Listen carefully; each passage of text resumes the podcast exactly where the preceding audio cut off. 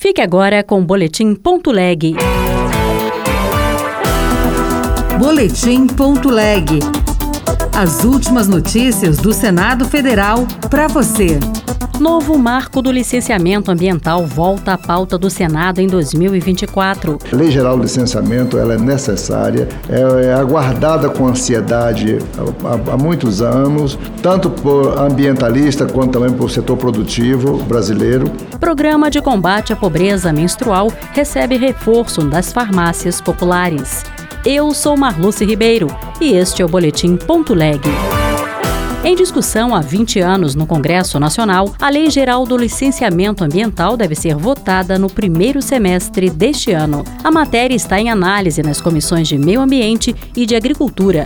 Repórter César Mendes. O licenciamento ambiental é um dos principais instrumentos da Política Nacional de Meio Ambiente, em vigor desde 1981. Está previsto também na Constituição Federal, no artigo 225, que determina que o poder público deve exigir estudo prévio de impacto ambiental para toda obra ou atividade que possa causar degradação ao meio ambiente mas não existe até hoje uma lei específica para disciplinar o licenciamento, que vem sendo feito conforme parâmetros estabelecidos por uma resolução de 1997 do Conselho Nacional do Meio Ambiente, o CONAMA.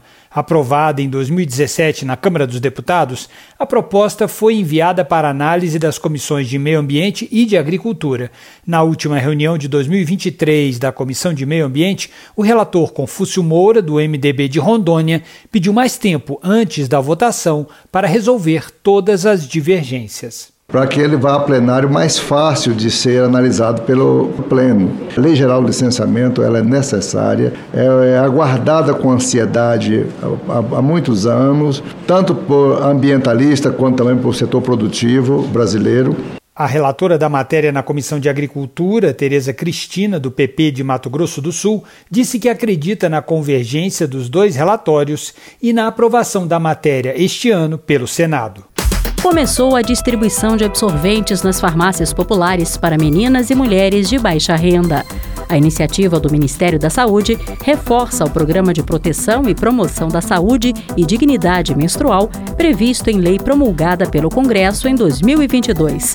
A repórter Bianca Mingotti relembra esse debate. O Ministério da Saúde deu início à disponibilização de absorventes a estudantes de baixa renda e pessoas em vulnerabilidade social pelo Farmácia Popular, agora em janeiro de 2024. A iniciativa reforça o programa de proteção e promoção da saúde e dignidade dignidade menstrual, aprovado pelo Congresso em 2021 e que chegou a ser vetado pelo então presidente Jair Bolsonaro, mas teve o veto derrubado pelos parlamentares.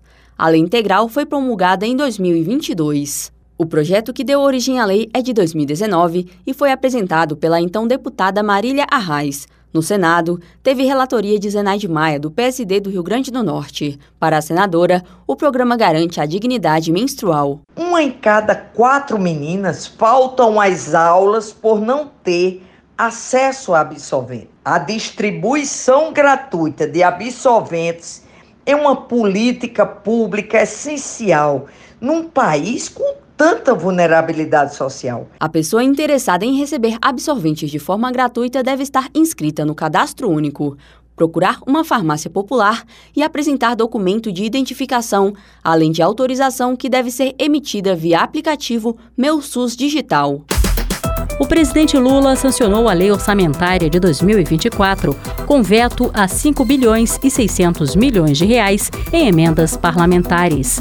Os detalhes com o repórter Bruno Lourenço. A lei orçamentária de 2024 prevê recursos para o novo salário mínimo de R$ 1.412 e 4 bilhões e 900 mil reais para as campanhas eleitorais neste ano. O presidente do Senado e do Congresso Nacional, Rodrigo Pacheco, acredita que deputados e senadores deverão agora se debruçar sobre regras justas e adequadas para a distribuição dos recursos e para a redução de custos de campanha. Porque hoje não há uma lei que disciplina essa distribuição de recursos de fundo eleitoral, ficando muito a critério da discricionariedade dos partidos políticos. Presidente Lula vetou 5,6 bilhões em emendas de comissão, mas preservou 11 bi para este tipo de emendas, 25 bilhões para emendas individuais e outros 11 bi para as de bancadas estaduais. O orçamento prevê meta zero de déficit, ou seja, o governo só vai gastar o que arrecadar, algo em torno de 5,5 trilhões de reais.